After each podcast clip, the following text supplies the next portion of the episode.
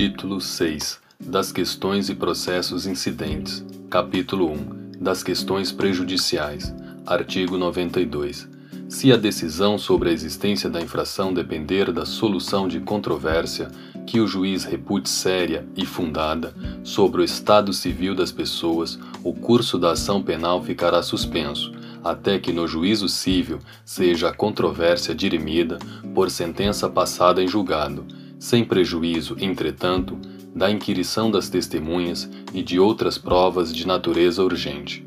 Parágrafo único. Se for o crime de ação pública, o Ministério Público, quando necessário, promoverá ação civil ou prosseguirá na que tiver sido iniciada com a citação dos interessados. Artigo 93. Se o reconhecimento da existência da infração penal depender de decisão sobre questão diversa da prevista no artigo anterior, da competência do juízo civil e se neste houver sido proposta ação para resolvê-la, o juiz criminal poderá, desde que esta questão seja de difícil solução e não se verse sobre direito cuja prova a lei civil limite, suspender o curso do processo após a inquirição das testemunhas e realização das outras provas de natureza urgente.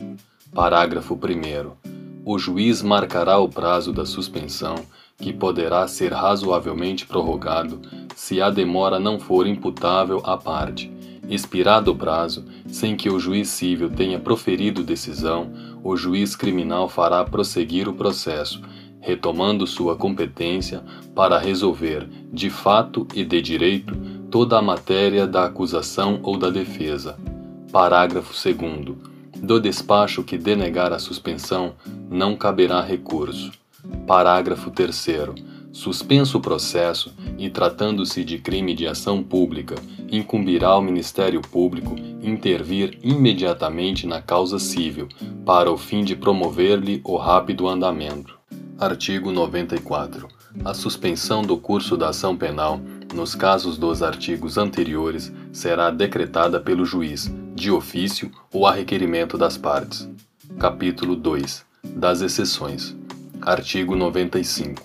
Poderão ser opostas as exceções de: inciso 1, suspeição, inciso 2, incompetência do juízo, inciso 3, litispendência, inciso 4, ilegitimidade de parte, inciso 5, coisa julgada. Artigo 96. A arguição de suspeição precederá qualquer outra, salvo quando fundada em motivo superveniente. Artigo 97. O juiz que espontaneamente afirmar suspeição deverá fazê-lo por escrito, declarando o motivo legal e remeterá imediatamente o processo ao seu substituto, intimada às partes. Artigo 98. Quando qualquer das partes pretender recusar o juiz, deverá fazê-lo em petição assinada por ela própria ou por procurador com poderes especiais, aduzindo as suas razões, acompanhadas de prova documental ou do rol de testemunhas. Artigo 99. Se reconhecer a suspeição, o juiz sustará a marcha do processo mandará juntar os autos à petição do recusante com os documentos que a instruam e, por despacho, se declarará suspeito, ordenando a remessa dos autos ao substituto. Artigo 100. Não aceitando a suspeição, o juiz mandará autuar em apartado a petição, dará sua resposta dentro de três dias, podendo instruí-la e oferecer testemunhas, e, em seguida, determinará sejam os autos da exceção remetidos dentro em 24 horas ao juiz ou tribunal a quem competir o julgamento. Parágrafo 1. Reconhecida preliminarmente a relevância da arguição, o juiz ou tribunal, com citação das partes, marcará dia e hora para a inquirição das testemunhas, seguindo-se o julgamento, independentemente de mais alegações. Parágrafo 2. Se a suspeição for de manifesta improcedência, o juiz ou relator a rejeitará liminarmente. Artigo 101. Julgada procedente a suspeição, ficarão nulos os atos do processo principal, pagando o juiz as custas, no caso de erro inexcusável, rejeitada, evidenciando-se a malícia do recipiente. A este será imposta a multa de duzentos mil réis a dois contos de réis. Artigo 102.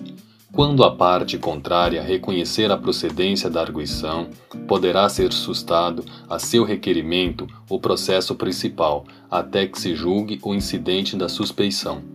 Artigo 103. No Supremo Tribunal Federal, nos tribunais de apelação, o juiz que se julgar suspeito deverá declará-lo nos autos e, se for revisor, passará o feito a seu substituto, na ordem da procedência, ou, se for relator, apresentar os autos em mesa para nova distribuição.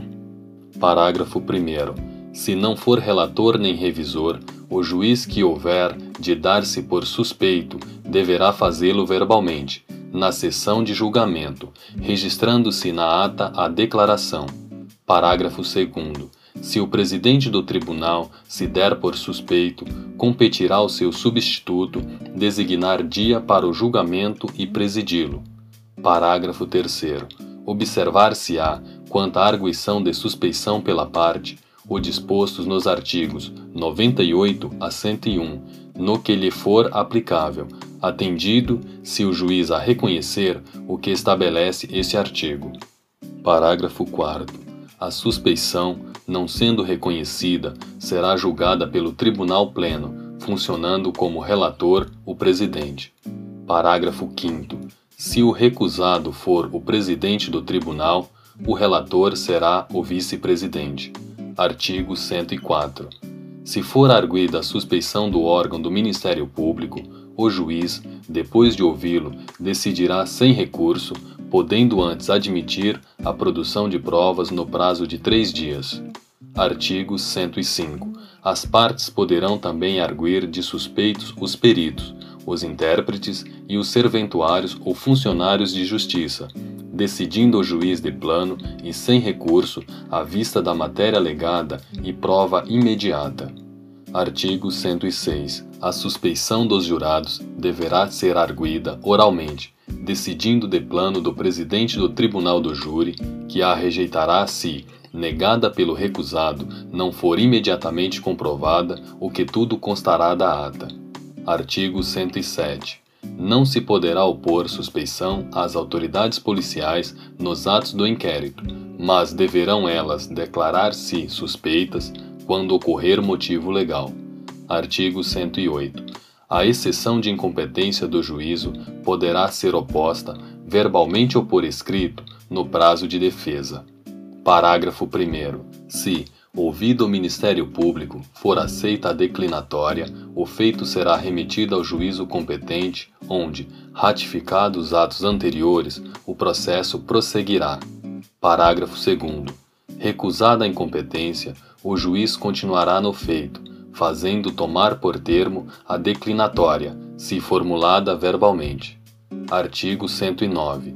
Se em qualquer fase do processo o juiz reconhecer motivo que o torne incompetente, declará-lo-á nos autos, haja ou não alegação da parte, prosseguindo-se na forma do artigo anterior. Artigo 110. Nas exceções de litispendência, ilegitimidade de parte e coisa julgada, será observado no que lhes for aplicável o disposto sobre a exceção de incompetência do juízo. Parágrafo 1. Se a parte houver de opor mais de uma destas exceções, deverá fazê-lo numa só petição ou articulado. Parágrafo 2. A exceção de coisa julgada somente poderá ser oposta em relação ao fato principal que tiver sido objeto da sentença. Artigo 111. As exceções serão processadas em autos apartados e não suspenderão, em regra, o andamento da ação penal. Capítulo 3 Das incompatibilidades e impedimentos. Artigo 112.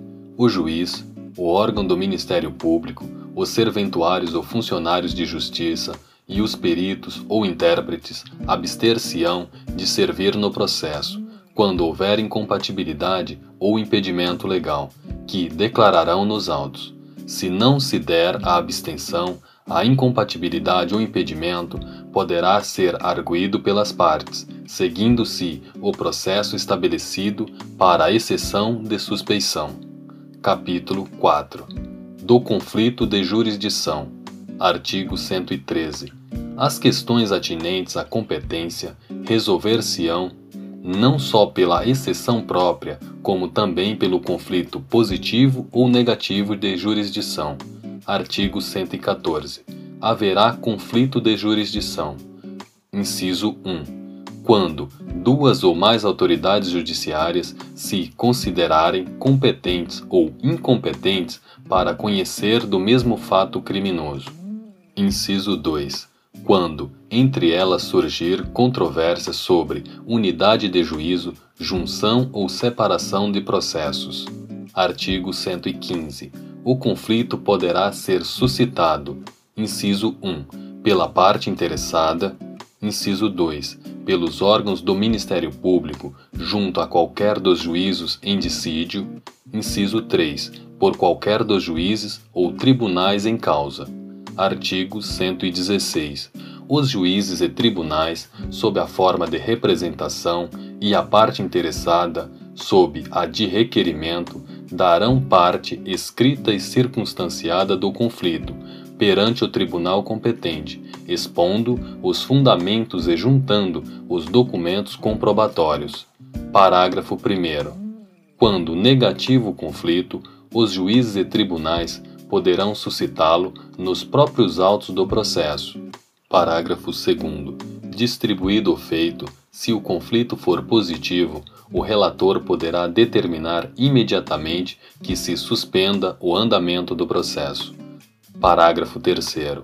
Expedida ou não a ordem de suspensão, o relator requisitará informações às autoridades em conflito, remetendo-lhes cópia do requerimento ou representação. Parágrafo 4. As informações serão prestadas no prazo marcado pelo relator. Parágrafo 5. Recebidas as informações e depois de ouvido o Procurador-Geral, o conflito será decidido na primeira sessão, salvo se a instrução do feito depender de diligência. Parágrafo 6. Proferida a decisão, as cópias necessárias serão remetidas para sua execução às autoridades contra as quais tiver sido levantado o conflito ou que o houverem suscitado. Artigo 117.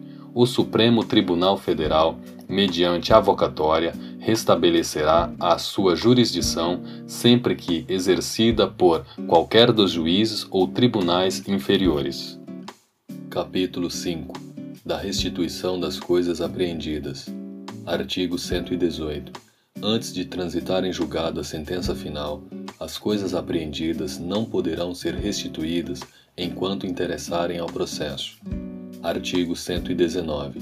As coisas a que se referem os artigos 74 e 100 do Código Penal não poderão ser restituídas, mesmo depois de transitar em julgado a sentença final salvo se pertencerem ao lesado ou a terceiro de boa-fé.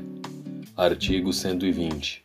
A restituição, quando cabível, poderá ser ordenada pela autoridade policial ou juiz, mediante termo nos autos, desde que não exista dúvida quanto ao direito do reclamante. Parágrafo 1. Se duvidoso esse direito, o pedido de restituição atuar-se-á em apartado assinando-se ao requerente o prazo de cinco dias para a prova. Em tal caso, só o juiz criminal poderá decidir o incidente. Parágrafo 2. O incidente autuar-se-á também em apartado e só a autoridade judicial o resolverá, se as coisas forem apreendidas em poder de terceiro de boa-fé, que será intimado para alegar e provar o seu direito em prazo igual e sucessivo ao do reclamante, tendo um e outro dois dias para razoar. Parágrafo 3. Sobre o pedido de restituição será sempre ouvido o Ministério Público. Parágrafo 4. Em caso de dúvida sobre quem seja o verdadeiro dono, o juiz remeterá as partes para o juízo civil, ordenando o depósito das coisas em mãos de depositário ou do próprio terceiro que as detinha, se for pessoa idônea. Parágrafo 5. Tratando-se de coisas facilmente deterioráveis, serão avaliadas e levadas a leilão público, depositando-se o dinheiro apurado, ou entregues ao terceiro que as detinha, se este for pessoa idônea e assinar termo de responsabilidade. Artigo 121. No caso de apreensão de coisa adquirida com os proventos da infração, aplica-se o disposto no artigo 133 e seu parágrafo. Artigo 122. Sem prejuízo do disposto no artigo 120, as coisas apreendidas serão alienadas nos termos do disposto no artigo 133 deste Código. Parágrafo único. Revogado. Artigo 123. Fora dos casos previstos nos artigos anteriores, se dentro, no prazo de 90 dias, a contar da data em que transitar em julgado a sentença final, condenatória ou absolutória, os objetos apreendidos não forem reclamados ou não pertencerem ao réu, serão vendidos em leilão, depositando-se o saldo à disposição do juízo de ausentes. Artigo 124. Os instrumentos do crime, cuja perda em favor da União for decretada, e as coisas confiscadas, de acordo com o disposto no artigo 100 do Código Penal, serão inutilizados ou recolhidos a museu criminal, se houver interesse na sua conservação. Artigo 124-A na hipótese de decretação de perdimento de obras de arte ou de outros bens de relevante valor cultural ou artístico, se o crime não tiver vítima determinada, poderá haver destinação dos bens a museus públicos.